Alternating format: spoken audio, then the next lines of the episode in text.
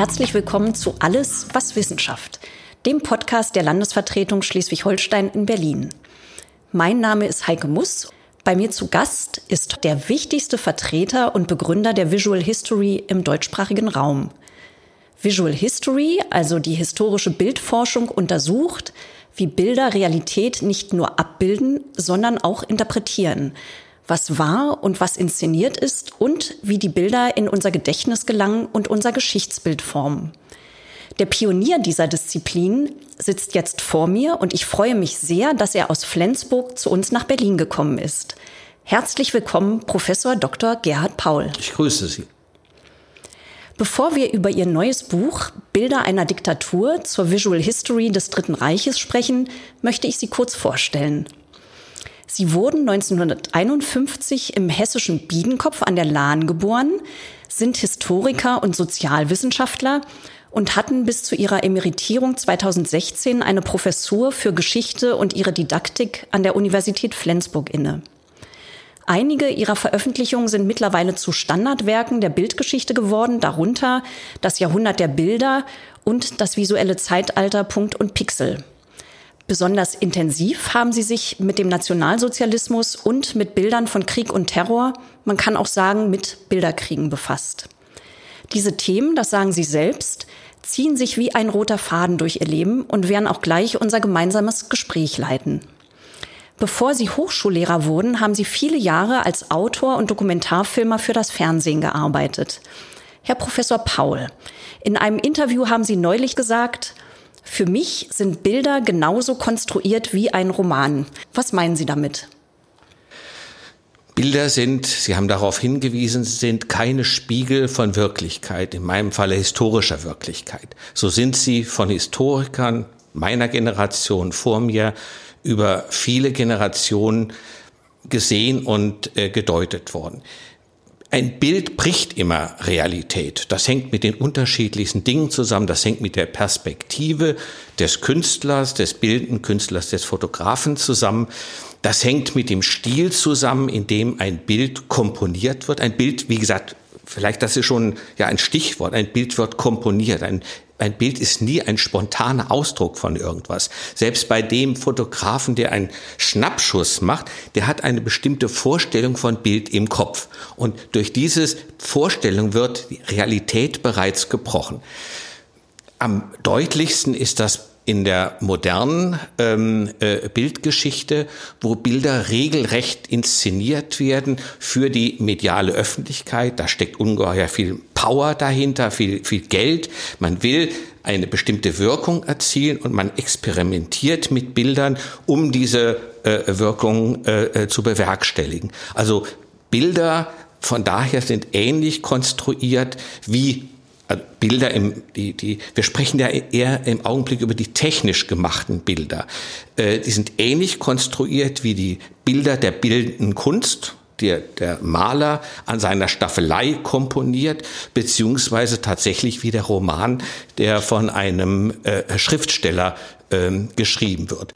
Jetzt kommen wir doch mal zu Ihrem Buch Bilder einer Diktatur. Sie haben für dieses Buch exemplarisch 42 Bilder der NS-Zeit ausgewählt und erzählen ihre Entstehungs- und Wirkungsgeschichte. Wie haben Sie denn die Bilder ausgesucht? Ich bekenne mich dazu, es ist eine subjektive Auswahl von starken Bildern, die Geschichte gemacht haben, beziehungsweise von Bildern, die für mich in irgendeiner Weise bedeutsam waren. Und selbst wenn ich den Bildlegenden aufgesessen bin. Dann sprechen wir doch jetzt mal über die Bilder konkret. Nicht über alle, aber über ein paar ausgewählte. Wir beginnen mit dem allerersten Bild im Buch. Das Kapitel trägt den Titel Minora und Hakenkreuz, Privatfoto 1932. Was sehen wir auf dem Bild, Herr Paul? Wir sehen auf dem Bild eine Fensterbank, auf der ein Menora-Leuchter steht. Ähm, etwas verdeckt durch die neunte Kerze ist ein kleiner Davidstern zu sehen. Auf der linken Seite angeschnitten eine Gardine, am gegenüberliegenden Haus, einem großen, mächtigen Haus, eine Hakenkreuzfahne. Äh, wenn man die Geschichte dieses Bildes äh, genauer rekonstruiert, dann stellt man fest, es ist die Aufnahme aus der Wohnung des Rabbiners, aufgenommen von der Rabbinerfrau Rachel Posner auf das gegenüberliegende Haus der NSDAP-Kreisleitung Kiel, aus der diese Hakenkreuzfahne hängt, aufgenommen zum Jahresende 1932, etwa äh, drei, vier Wochen äh, vor der Machtergreifung der Nazis. Wie sind Sie denn auf die Fotografie gestoßen? Ich bin aufmerksam geworden auf diese Fotografie durch einen Journalisten, der mir dieses, wie ich damals sofort erkannt habe, beeindruckende Bild äh, präsentiert hat und äh, der mir auch einen Zugang zu der Familie des Rabbiners, den, den Nachfahren des Rabbiners ähm, in Haifa äh, vermittelt hat. Äh, ich bin dann nach Haifa gefahren und habe versucht, mehr über dieses Bild herauszubekommen. Der Rabbiner ist mit seiner Frau und seinen drei Kindern, waren es glaube, ähm, im Juni 1933 äh, von Kiel über die Niederlande nach Palästina ähm, geflohen, emigriert ähm, und äh, hat sowohl das Bild als auch diesen Leuchter mitgenommen. Ich habe dann die Familie in, in Haifa, die Nachfahren in Haifa aufgesucht, dieses Bild groß vergrößert in der Wohnung des, ähm, der Familie gesehen, die mir dann auch einen kleinen Originalabzug gezeigt hat in Postkartengröße. Und auf die Rückseite hatte die Großmutter der Familie, die Rabbinerfrau Rachel Posen, ein Vierzeiler geschrieben, auf dem es heißt, Juda verrecke, die Fahne spricht, Juda lebt ewig, erwidert das Licht. Damit wollte man deutlich machen, dass nicht das Hakenkreuz langfristig obsiegen werde, sondern das jüdische Leben sich von, dem, von der nationalsozialistischen Bedrohung nicht wird einschüchtern lassen. Es gibt ja auch eine Geschichte zur Minora, dem Kerzenleuchter, die man auf dem Bild sieht. Ja, dieser Kerzen, dieser Leuchter ist äh, benutzt worden von der Familie weiterhin in der Emigration beziehungsweise in der neuen Heimat in Palästina.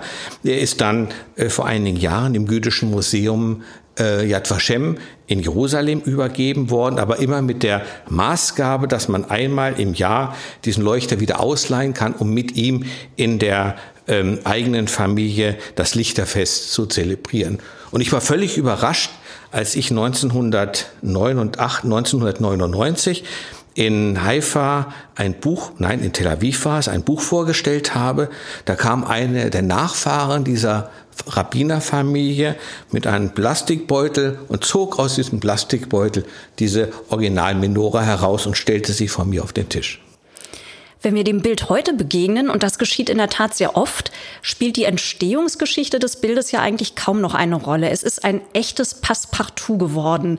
Wann immer eine knappe visuelle Darstellung von Judentum und Nationalsozialismus gebraucht wird, egal in welchem Kontext, Buch, Ausstellung oder Film, dieses Bild passt. Wie wurde es eigentlich so populär?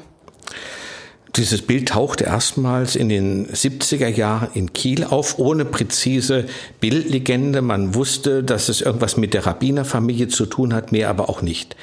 Äh, es tauchte dann wieder auf im äh, Bildarchiv preußischer Kulturbesitz mit einer relativ allgemeinen Beschreibung.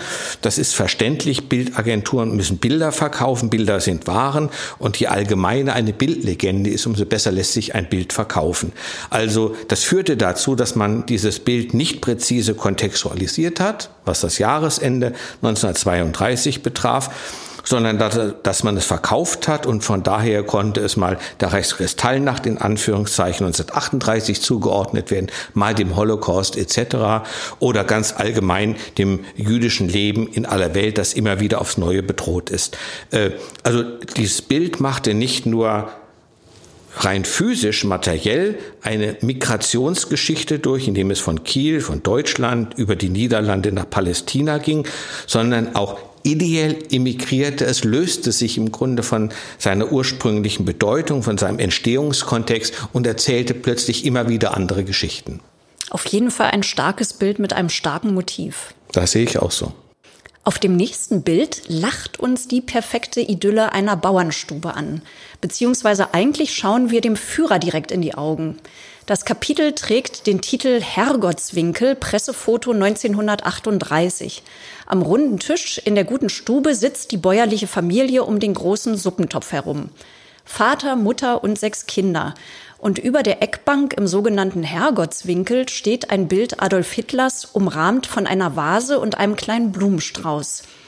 Lieber Herr Paul, meinen Sie denn, dass alle unsere Zuhörerinnen und Zuhörer wissen, was ein Herrgottswinkel ist?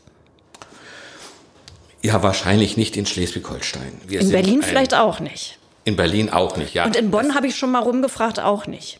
Das ist natürlich ein, ein der Herrgottswinkel ist im katholischen Raum äh, ausgeprägt gewesen. Das ist also ein, ein, eine Ecke in der häuslichen Stube, im Wohnzimmer, in, in, in, ähm, äh, in der Essstube, äh, wo ein Andachtsbild oder ein Kruzifix hing, ähm, das die, die, die, die bäuerliche Familie beim Essen angeschaut hat. Und das wird jetzt von den Nazis genutzt. Also die ersetzen praktisch das Kruzifix oder das Marienbild oder ein Jesusbildchen durch ein Bild des Führers. Ähm, beides sind ja religiöse Bewegungen. Also der Nationalsozialismus hat ja durchaus etwas Religiöses. Und ähm, die, auf diesem Bild ist ja noch deutlich mehr zu sehen. Es ist nicht nur das Führerbild zu sehen. Über dem Führerbild ist ein Wochenspruch der NSDAP äh, äh, zu sehen, der ausgetauscht werden konnte. Die Zeitungen haben den produziert, dann konnte man ausschneiden, dann konnte man ihn in einen Rahmen hineinstecken. Ähm, unterhalb dieses äh, Wochenspruchs äh, sieht man, wenn man genau hinschaut, ähm, eine Lampe mit einer Glühbirne und auf dem Tisch praktisch senkrecht darunter. Es ist wirklich eine, eine äh, senkrechte Linie, Wochenspruch, äh, Lampe, Führerbild, eine Schüssel, aus der diese Familie ist. Das ist ja eine ungeheuer, ein hochgradig symbolisches Bild. Wir schreiben das Jahr 1938. Der Nationalsozialismus ist auf dem ersten Höhepunkt seiner Macht. Die Arbeitslosigkeit ist weitestgehend beseitigt. Der Nationalsozialismus spendet den Armen im Grunde Brot, ähm, äh, ermöglicht ihnen wieder, wie er es ja selber genannt hat, ähm, ein Leben in Würde. Ich bin über dieses Bild doppelt gestolpert. Ich kannte ein ähnliches Bild aus meiner Verwandtschaft. Ähm, meine Großeltern im Sudetenland, streng katholisch, haben ähnlich ein Hitlerbild in ihrer, in ihrer Wohnstube gehabt, wo früher das Christuskreuz äh, äh, hing. Und äh, sie haben es ersetzt, wie gesagt, durch das Führerbild und vereinigen sich immer zu, zur Fotografie Weihnachten unter diesem Bild. Fand ich erstmal interessant, weil sie immer erzählt haben, wir hatten eigentlich mit dem Nationalsozialismus nichts zu tun. Das Bild sprach etwas ganz anderes. Das war, wenn Sie so wollen, der persönliche Bezug zu dem Bild. Ich habe mir das Bild genauer angeschaut und bin dann irritiert gewesen. Was wir sehen, ist ein hochgradig inszeniertes Bild vom Scherl Verlag in Berlin. Der Auftrag bedeutete, zu deutlich zu machen, wie der Hitlerkult ähm, in den entferntesten Gauen des Deutschen Reiches auf dem ersten Höhepunkt der Machtentfaltung des Nationalsozialismus angekommen ist. Und das ist dem Fotograf hervorragend gelungen. Wie hat sich denn dieser Kult entwickelt? Dieser Kult ist das Produkt im Grunde eines, ja, eines zehnjährigen Prozesses. Ähm, Hitler befand sich ja 1922, 23 äh, illegal in Deutschland. Er hatte kein Aufenthaltsrecht. Von Hitler existierte auch keine Fotografie. Durch Zufall ist es einem bekannten Berliner Pressefotografen gelungen, eine Aufnahme 1923 von ihm ähm, zu schießen und diese auch zu veröffentlichen. Das ist das erste Hitlerbild, das es überhaupt gegeben hat.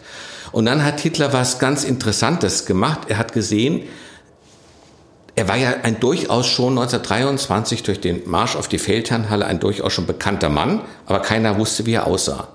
Und hat sich überlegt, bevor andere ein Bild von mir erzeugen, eventuell ein Karikaturenbild, produziere ich die Bilder selbst. Also er macht so etwas, was es vielleicht bei Kaiser Wilhelm gegeben hat, an Ansätzen, aber um Himmels Willen nicht bei den, bei den demokratisch gewählten Präsidenten der Weimarer Republik, also weder bei Ebert noch bei Hindenburg.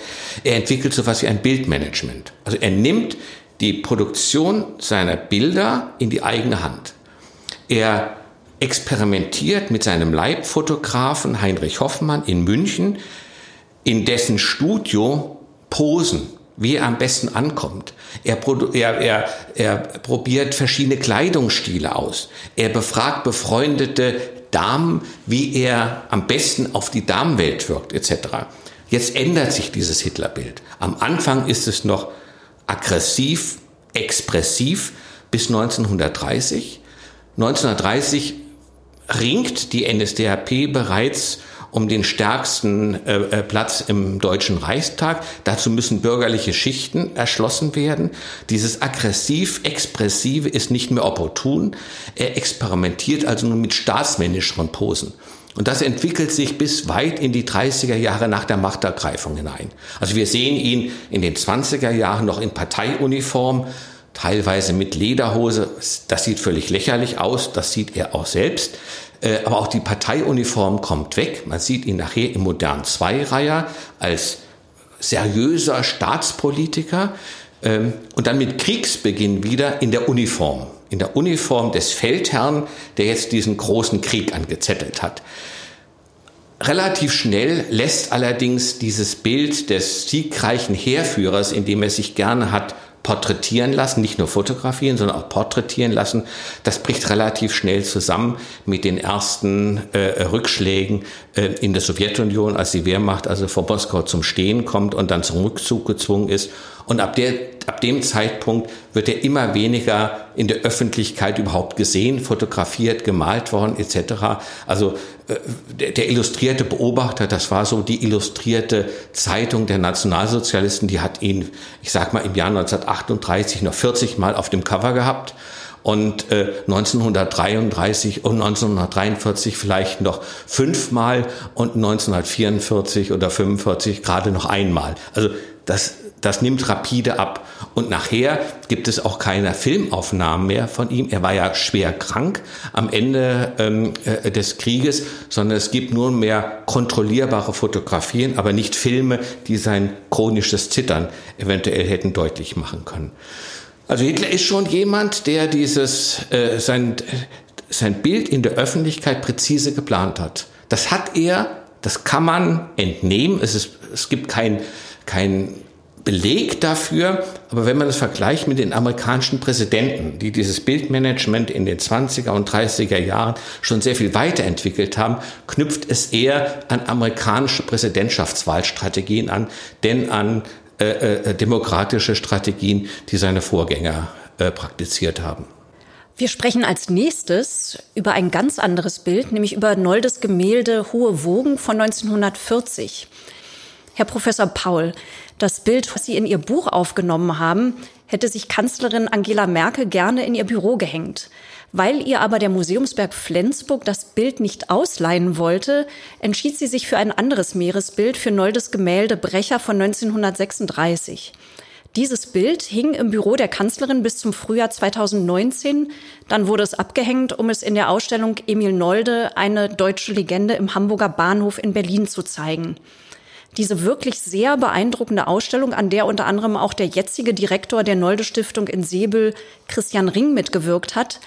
Diese Ausstellung hat erstmals einer großen Öffentlichkeit gezeigt, wie es Nolde gelungen ist, diese Legende des verfolgten Künstlers zu stricken. Vielleicht können Sie uns das mal nachzeichnen und erläutern, lieber Herr Paul. Ich habe dieses Bild unter anderem deshalb ausgewählt, nicht nur weil ich es ein tolles Bild, künstlerisch ein tolles Bild finde, ähm, sondern auch, weil es die Welle oder die Woge steht für mich stellvertretend für die Rezeption Noldes. Nolde in den 20er Jahren ein völlig verkannter, so hat er sich selber auch gesehen, Künstler gewesen, wird dann 1933, ja, gerät fast in den Status eines Staatskünstlers. Nolde lässt seine Dienstvilla mit äh, Nolde-Bildern ausstatten. Er wird gesammelt von ähm, führenden Nazis, äh, äh, hat Fürsprecher bei Himmler, bei äh, Baldur von Schirach, dem Reichsjugendführer, ähm, gerät dann aber ab 1937 in diese äh, in, in, in die Verfemung der sogenannten entarteten Kunst, wie die Nazis das genannt haben. Äh, dieses Expressive passte nicht mehr in ihren naturalistischen Stil hinein. Etwa 1000 Bilder von Nolde wurden aus den deutschen Museen entfernt äh, ins Ausland verkauft. Die Nazis waren nicht so blöd, dass sie die verbrannt haben. Vieles ist verkauft worden. Spuren haben sich später äh, verloren. Nolde wird dann 1941 aus der Reichskulturkammer ausgeschlossen, erhält Berufsverbot, aber, Klammer auf, kein Malverbot, Klammer zu. Und ihm gelingt es, das ist jetzt ne, die Wellenbewegung wieder nach oben, nach 1945 sich, oder es beginnt im Grunde schon während der Kriegszeit, wo er seine, seine, versucht, eine eigene Reputation aufzubauen. Ich glaube, jemand hat auch mal von einem Reputationskünstler gesprochen, was es sehr genau trifft. Also Nolde weiß, dass nach einem Krieg, nach dem Ende dieses Regimes, seine Bilder gegebenenfalls einen hohen Stellenwert haben, aber nicht mit seiner NS-Vergangenheit. Also schreibt er seine Tagebücher um, interpretiert sein Malwerk um und ihm gelingt es tatsächlich auf der ersten oder zweiten Dokumenta in Kassel in den 50er Jahren gleich mit einem, legen Sie mich nicht fest, einem ganzen Dutzend Bilder vertreten zu sein. Und zwar führende Kunsthistoriker, der Leiter äh, der, der Nationalgalerie in Berlin, der Chef der Dokumenta in Kassel, dann natürlich die Direktoren der äh, Seebühl Stiftung, im Grunde alle vor Christian Rink, sitzen dieser dieser, dieser Selbststilisierung Noldes zum, zum, ja, zum, zum äh, kritischen Künstler auf. Vielleicht muss man auch noch den Namen Siegfried Lenz erwähnen und die Deutschstunde, wo er ja im Grunde als Verfolgter dargestellt ist, äh, der er de facto nie war. Also das ist eine Auf- und Abbewegung der Rezeption von Nolde und die im Grunde zum Staatskünstler ist er 33 geworden. Zum Staatskünstler wird er wieder in den 70er Jahren, als Angela Merkel war ja nicht die erste, Helmut Schmidt war der erste, der Nolde wieder ins, äh, äh ins Kanzleramt holte und sich in seinem, in seinem Büro und in den Kabinettssaal Nolde-Bilder hängen ließen. Daran knüpft letztlich Angela, Angela Merkel heute an oder hat angeknüpft. Durch diese Ausstellung ist tatsächlich dieser Mythos von Nolde als verfolgter Künstler, als verfemter Künstler vollständig zerstört worden. Ähm, auch dieser Mythos der sogenannten ungemalten Bilder, das waren Bilder, die Nolde in den 40er Jahren zur Kriegszeit gemalt hat, die er so interpretiert hat, das sind die Bilder, die ich eigentlich nicht malen durfte, aber er hatte kein Malverbot, er hatte Berufsverbot. Berufsverbot bedeutete was völlig anderes. Er durfte die Bilder nicht öffentlich handeln, er durfte die Bilder nicht ausstellen, er durfte durchaus weitermalen. Aber er stellt diese ungemalten Bilder als Widerstandshandeln dar. Auch das wird in dieser Ausstellung, die wir hier vor ein oder zwei Jahren in Berlin gesehen haben, wird vollständig zerstört. Und das führt letztendlich dazu, dass Angela Merkel ähm, unter dem Druck, na Druck, unter dem Eindruck, vielleicht ist es so besser, der Öffentlichkeit dieses Bild nicht in die Ausstellung hat, ähm, äh, in diese Ausstellung gegeben hat, was die Ausstellungsmacher ursprünglich beabsichtigt hatten, äh, es aber auch aus dem Kanzleramt verbannt hat. Und darüber ist dann eine Diskussion entbrannt, ob das richtig ist. Ähm, die schleswig-holsteinische Bildungsministerin Karin Priem hat ja diese Bilder aufgehängt. Oder nein, pardon, nicht diese Bilder, ein Nolde-Bild, ein Meerbild ähm, in ihrem Büro auf, äh, ähm, äh, aufgestellt oder aufhängen lassen mit der Begründung, äh, dass es ein künstlerisch starkes Bild ist und dass diese künstlerisch starken Bilder eventuell auch von von Menschen produziert werden, die keine, also menschlich keine, keine Größen sind. Und das wird man von Nolde tatsächlich sagen müssen. Nolde ist ein Opportunist gewesen. Nolde ist jemand gewesen, der, sein, der seine Biografie uminterpretiert hat. Ich glaube, Frau Prien kann das machen. Ich weiß nicht, ob Angela Merkel, ob das so geschickt wäre, vor allen Dingen nach der ja, Entmythologisierung Noldes, ein Bild eines in dem Sinne NS-Künstlers weiterhin in ihrem Büro äh, hängen zu haben. Es hat ja viele äh, Kommentatoren, Feuilletonisten gegeben, die gesagt haben, Nolde repräsentiert die Gebrochenheit der deutschen Geschichte. Man kann das durchaus tun, man kann auch ausländischen Staatsgästen das deutlich machen. Ich glaube, das zu vermitteln, einem ausländischen Staatsgast, stellen Sie sich vor, das ist jemand, der meinetwegen einem, einem, einem israelischen Minister oder Ministerpräsidenten, das klar zu machen, ist, glaube ich, ungeheuer schwierig. Also ich bin der Meinung, dass Bilder von Künstlern, NS-Künstlern nicht ins Kanzleramt gehören. Vielleicht in das Dienstzimmer unserer Bildungsministerin, in jedem Fall in die deutschen Museen, wo sie jetzt auch anders kontextualisiert werden und ich sie selber anders sehe. Also ich bin bis vor drei Jahren, obwohl ich diese ganze Geschichte wusste, ich bin jedes Jahr fasziniert nach Sebel gefahren, in dieses Nolde-Museum gegangen, habe jedes Mal neue Bilder entdeckt. Diese, diese Unbekümmertheit, mit der ich das getan habe, die habe ich heute nicht mehr. Also ich habe, wenn ich Nolde-Bilder sehe, immer ein, ein eigenartiges Gefühl und äh, kann ihn nicht mehr so sehen, wie ich ihn über Jahrzehnte gesehen habe. Also von daher hat diese Auswahl sehr stark was auch mit mir selbst zu tun. Unser nächstes Bild ist wieder eine Fotografie. Entstanden ist sie am 3. August 1941 und was wir sehen, ist ein Dutzend junger Männer, blendend gelaunt und auffallend gut gekleidet. Die Gruppe verlässt gerade den Hamburger Bahnhof, scheint also gerade mit dem Zug angereist zu sein. Herr Paul, was spielt sich da tatsächlich ab? Wer sind diese Leute? Also das ist eine der großartigsten Fotografien, die ich kenne. Ähm, ich bin ja groß geworden ähm, in einer Familie, wo es immer hieß, äh, wir hatten keine andere Möglichkeit, als Hitler zu folgen. Äh, für Widerstand auf Widerstand stand Todesstrafe und zwischen Folgen und Widerstand gab es praktisch kein, kein, kein Bereich mehr. Und hier sehen wir, dass es tatsächlich autonome Handlungsbereiche gab, äh, die man für widerständiges Verhalten hat nutzen können. Also wir sehen junge Leute, Sie haben das richtig beschrieben, die aus dem Bahnhof lachend herauskommen, sehr anglophil gekleidet, man muss sich überlegen, am 3. August 1941, das sind wenige Wochen, sechs Wochen nach dem deutschen Überfall auf die Sowjetunion. Also der Krieg ist in vollem Gange. Einige Jahre später wird Hamburg in Schutt und Asche liegen. Und diese jungen Leute ziehen aus dem Bahnhof heraus und lassen sich dabei fotografieren. Passiert ist Folgendes. Es handelt sich um Anhänger der Hamburger Swing-Jugend oder der Hot-Jugend, die die englische, amerikanische Musik, insbesondere Swing-Musik mochten, äh, äh, Konzerte besucht haben, amerikanische Filme, in denen diese Musik zu hören war, oder deutsche Propagandafilme, die diese Musik zitiert hat. Und äh, die, die, die Feste gefeiert haben, Swingfeste etc und die sich nicht dieser kulturellen Bevormundung der Nationalsozialisten angeschlossen haben. Und sie inszenieren jetzt etwas, was es so in dieser Form eigentlich erst 30 Jahre später wieder gibt. Also was wir sehen, ist letztlich ein Happening auf offener Straße, ein kollektives Happening, ne, mit Spaß verbunden. Also Widerstand kann Spaß machen, das praktizieren sie hier. Sie haben Folgendes getan.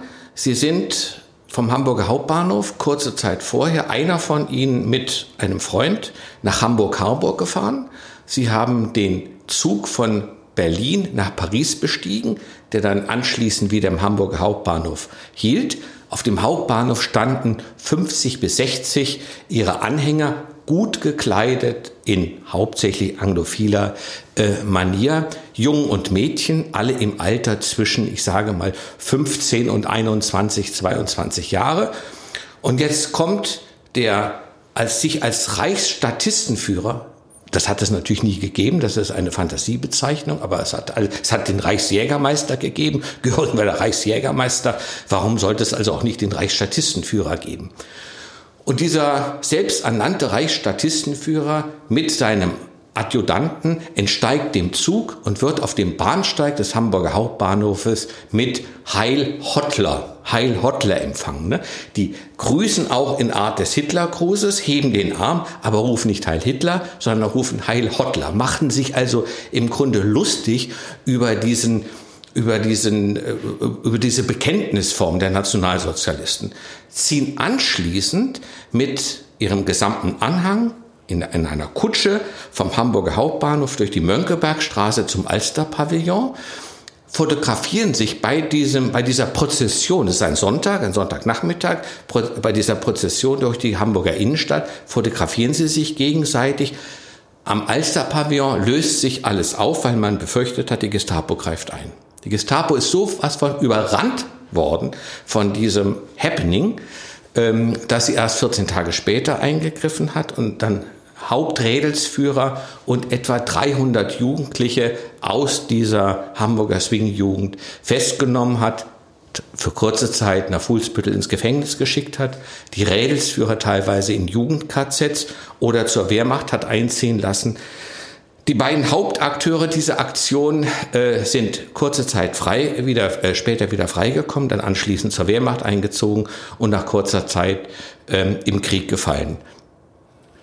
Es gibt eine ganz schöne Website, die kennen Sie vielleicht, Hamburger Geschichtsbuch, und dort finden sich einige Originaldokumente zur Swing-Jugend.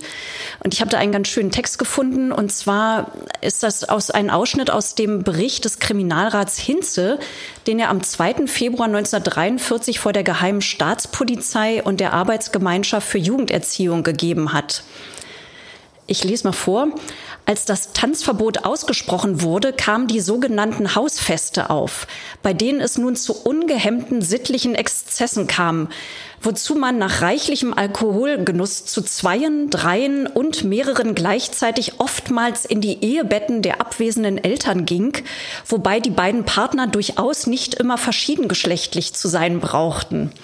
Im Sommer traf man sich dann in der Badeanstalt Kaiser Friedrich Ufer oder an der Kellinghusenstraße oder aber man verreiste scharenweise nach Timmendorfer Strand, wo man sich recht auffällig benahm.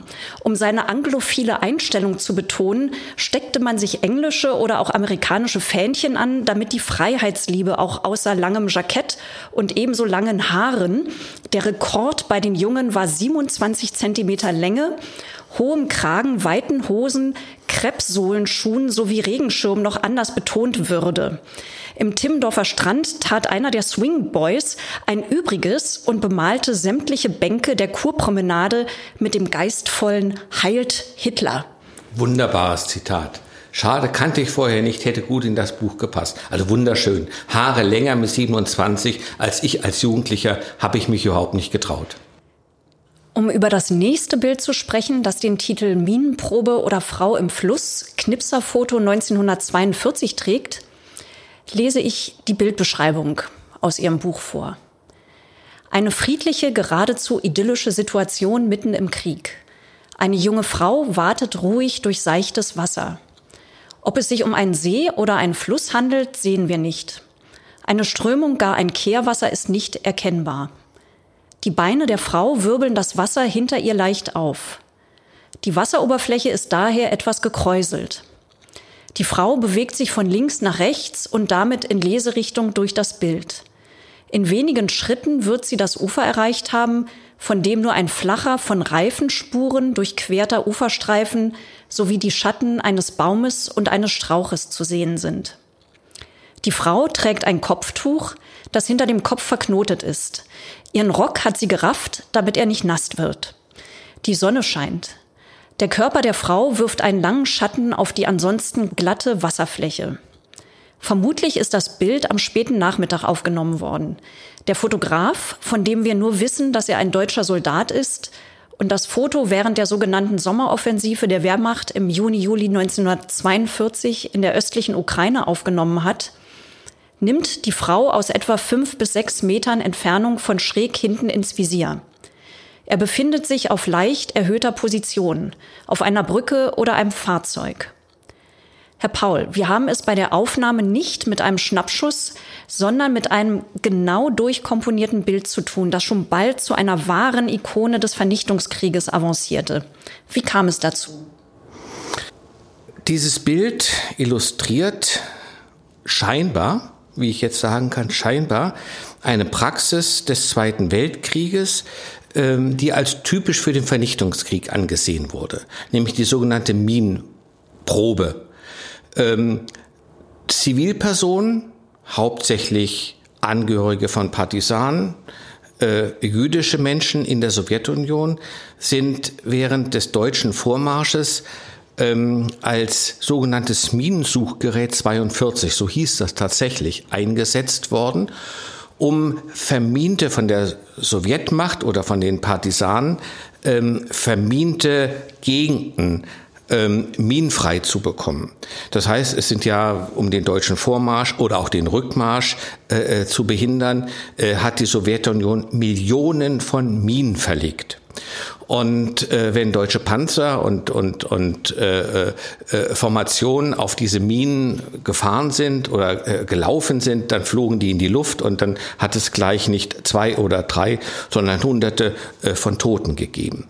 Um dem vorzubeugen, hat man jetzt sowjetische Menschen eingesetzt als Minenräumer als lebendige Minenräumer, die der Wehrmacht vorausgegangen sind, die an langen Seilen äh, Ecken oder Walzen nach sich gezogen haben. Sie mussten, das musste schwer sein. Das war ja für Panzer ausgelegt, nicht für Einzelpersonen und die dann ein Gelände minenfrei bekommen haben, indem sie die Minen mit ihrem eigenen Körper in die Luft gesprengt haben.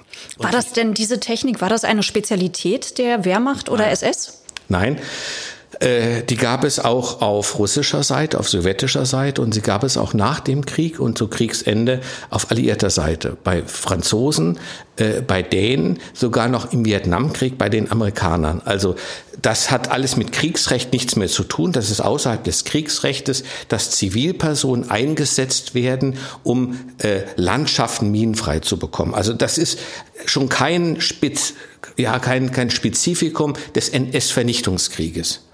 Als solches ist es aber zunächst interpretiert worden. Und äh, man kannte diese Praxis, äh, man hatte aber keinen visuellen Beleg, also keine Fotografie von dieser Praxis. Und dann tauchte dieses Foto ähm, Ende der 80er Jahre oder Anfang der 90er Jahre im Zusammenhang mit der sogenannten Wehrmachtsausstellung auf und es schien ein Beleg zu sein für diese Praxis. Äh, ich habe es zunächst auch so gesehen, bis ich mir das Bild immer öfters und genauer angeschaut habe und äh, dann festgestellt habe, dass es eigentlich kein Schnappschuss sein konnte, wie viele vermutet haben, also auch Kollegen vermutet haben. Dieses Bild ist ja aufgenommen. Ich habe es so aus fünf bis sechs Metern Entfernung, aus leicht erhöhter Perspektive, wahrscheinlich von einer Brücke, ähm, hat ein Fotograf diese Frau fast exakt in den Bildmittelpunkt gerückt und ähm, hat abgedrückt. Wäre diese Frau auf eine Mine getreten, wäre diese Mine erstmal wahrscheinlich gar nicht hochgegangen, weil sie nur durch schweres Gerät in die Luft fliegt. Ähm, wäre diese Frau dennoch von einer Mine erwischt worden, wäre der Fotograf mit in die Luft geflogen. Also er wird sich nicht diesem, diesem Risiko ausgesetzt haben. Nun sieht man allerdings, die Frau durchzieht ja das Bild von links unten nach rechts oben, also aufsteigend in Leserichtung. Man sieht am rechten Ufer Reifenspuren von schwerem militärischem Gerät. Also es muss bereits bevor diese Frau durch den Fluss gewartet ist, ein militärisches Gerät durch diesen Fluss gefahren sein. Nur das kann diese Reifenspuren hinterlassen haben. Es ist, es ist kein Bild zu sehen, von explodierten äh, Militärgerät etc. Ähm, das heißt, der Fluss ist wahrscheinlich schon minenfrei gewesen. Und der Fotograf hat sich vermutlich in Anführungszeichen nur einen Spaß mit dieser Frau gemacht. Diese Frau hat nicht gewusst, was ihr blühte. Sie musste damit rechnen, dass sie eine Mine auslöst. Wir müssen uns ja vorstellen, äh, ich habe auch eine Vorstellung von Krieg gehabt, dass da ständig gekämpft worden ist und dass es da knallt und da knallt. Das ist natürlich eine völlig falsche Vorstellung. Es ist ja tagelang, wochenlang mitunter gar nichts passiert. Äh, es ist Stillstand gewesen. Und diese Leute haben sich, mir fehlt das Verständnis dafür, aber ich muss das so interpretieren, haben sich einen Spaß daraus gemacht, ihre Zeit totgeschlagen damit, äh, mit der Aufnahme von solchen Fotografien. Das Bild hat ist populär, populär geworden. Es ist in großen Zeitungen abgedruckt worden. Äh, es findet sich auf einem Buch, das den Deutschen Buchpreis ähm, vor drei oder vor vier Jahren bekommen hat. Und es findet sich hier in Berlin, in Berlin-Karlshorst, äh, zu dem Aus zur Ausstellungsabteilung Besatzungsherrschaft, glaube heißt sie. Ähm, und äh, damit wird nochmal die Bedeutung und auch die Legende dieses Bildes äh, transportiert. Ich bin der Meinung, man muss es heute anders sehen. Es hat eine andere Bedeutung. Es ist nicht deshalb nicht weniger äh, problematisch ähm, und, und, und brutal, weil diese Frau natürlich Todesängste gehabt hat. Und man hat mit dieser Todesangst gespielt. Aber man wird dieses Bild nicht mehr als Beispiel für die Minenprobe und äh, für, für die Praxis, in Anführungszeichen, Minensuchgerät 1942 interpretieren können. Unser letztes Bild, über das wir sprechen, ist ein Standbild aus der vorletzten deutschen Kriegswochenschau vom 16. März 1945. Es zeigt den Flüchtlingstreck aus dem Osten und damit kommen wir zu einem weiteren wichtigen Thema Ihres Buches. Wir sprechen darüber, wie NS-Propaganda bis heute unsere Erinnerungskultur prägt. Als ich das Bild gesehen habe, fielen mir natürlich wieder die, das ARD-Dokudrama mit Maria Furtwängler, Die Flucht ein. Und das war natürlich auch kein Zufall, wie Sie in Ihrem Buch schreiben, denn das Standbild wurde fürs Fernsehen eins zu eins reinszeniert. Es vermittelt uns das Bild eines geordneten Auszugs aus dem Osten heim ins Reich. Herr Professor Paul, was sehen wir auf dem Standbild? Auf dem Standbild sehen wir also ein, ein, eine Momentaufnahme ähm, eines meandernden Menschenflusses über eine Eislandschaft. Ähm, wir sehen ein Pferdefuhrwerk, wir sehen im Vordergrund einen Mann mit einem, mit einem Stock, ähm, die sich dem Betrachter, also dem Kameramann, äh, zuwenden, der auf einem etwas, der etwas erhöht diese Aufnahme gemacht hat, wahrscheinlich selbst auf einem dieser Wagen sich befand. Dieses Bild ist äh, vielfach publiziert worden, findet sich in vielen äh, Schulbüchern, ist aber wie gesagt ein Standbild aus einer Wochenschau ähm, über diesen über diese riesen Flüchtlingstrecks über das Eis der zugefrorenen Ostsee ähm, praktisch äh, äh, Richtung äh, Pilau, von wo aus die Menschen hofften, äh, mit Schiffen äh, nach Westen zu kommen und äh, der, der vorrückenden Roten Armee zu entfliehen. Es ist ein Propagandafilm, ähm, weil so wie in diesem, wenn wir uns den ganzen Film anschauen, so wie dieser Film gedreht wurde, ist die Realität nicht gewesen. Es wird hier in dem Gesamtfilm das Bild einer geordneten Fluchtbewegung na, Fluchtbewegung ist schon falsch, einer geordneten Rückholbewegung von Deutschen praktisch ins Innere des Reiches wird dargestellt. Dabei knüpft man an Bilder, an Umsiedlungstrecks an ähm, aus, den, aus den ersten Kriegsjahren, wo ja oft also Deutsche umgesiedelt worden sind, heim ins Reich geholt worden sind, etc. Ähm, also an positiv konnotierte Bilder. Tatsächlich war aber, und man wollte damit suggerieren, die NSRP, die Wehrmachtsführung, Hitler etc. Ähm, sind in der Lage, auch diese großen Fluchtbewegungen ähm, zu organisieren, dass sie nicht im absoluten Chaos enden. Die Realität hatte damit nichts zu tun. Es war das Chaos. Äh, diese Bilder hat es vielleicht gegeben, aber sie sind nicht repräsentativ für die Flucht. Repräsentativ ist, dass diese Flüchtlingstrecks angegriffen worden sind von der Roten Armee. Die deutsche Luftwaffe hatte längst nicht mehr die Lufthoheit. Die lag bereits bei der Roten Armee, bei den Flugzeugen der Roten Armee. Und diese Flüchtlingstrecks sind auch hier wieder die Konvention des, des Kriegsrechts angegriffen worden. Das hatte schon, es, es hat schon gereicht manchmal. Man hat gar nicht auf die Flüchtlinge schießen müssen. Man hat einfach das Eis aufsprengen müssen und dann sind die mit ihren ganzen Trecks mit, mit, mit, mit, mit, mit Mann und Maus und, und, und kleinen Kindern und Vieh praktisch in der eiskalten Nordsee äh, äh, abgetaucht und, und äh, ums Leben gekommen. Als Historiker haben wir lange Jahrzehnte, muss man sagen, die deutsche Wochenschau als ein, und damit sind wir wieder bei, bei den Anfangsstatements, ähm, als objektive Spiegelbilder historischer Realität gesehen. Also es gab in der ARD in den dritten Programmen über viele Jahre oder wahrscheinlich sogar über zwei Jahrzehnte eine Reihe ähm, der Krieg in der Wochenschau. Da hat man unkommentiert Wochenschaubilder des Dritten Reiches gesendet.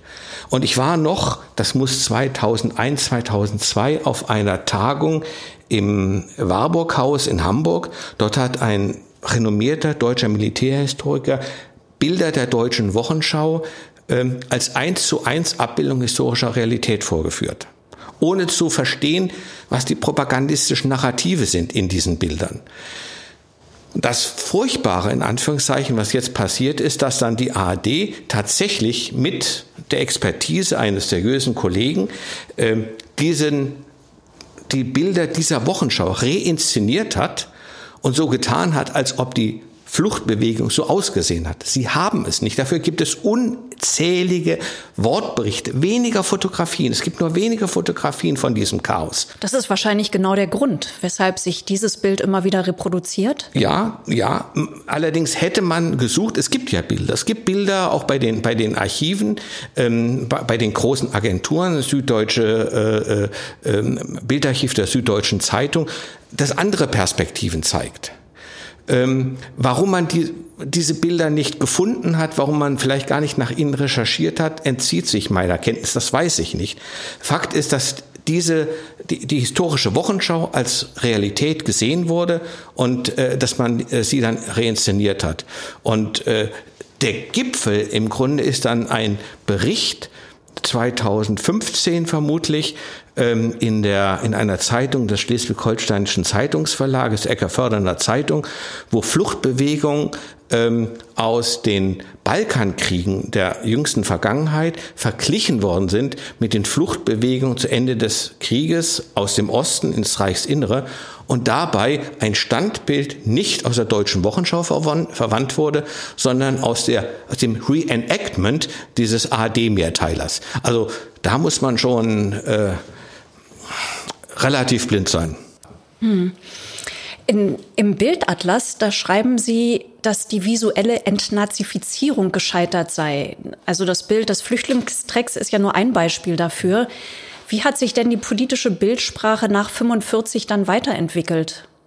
Die Bilder der 50er Jahre sind im Grunde bis in die jüngste Gegenwart, ich würde sagen bis in die Ende der 90er Jahre fast ungebrochen tradiert worden. Also indem die Propagandaperspektiven der Fotografen, der Künstler etc. übernommen worden sind, wie gesagt, als eins zu eins Abbildung.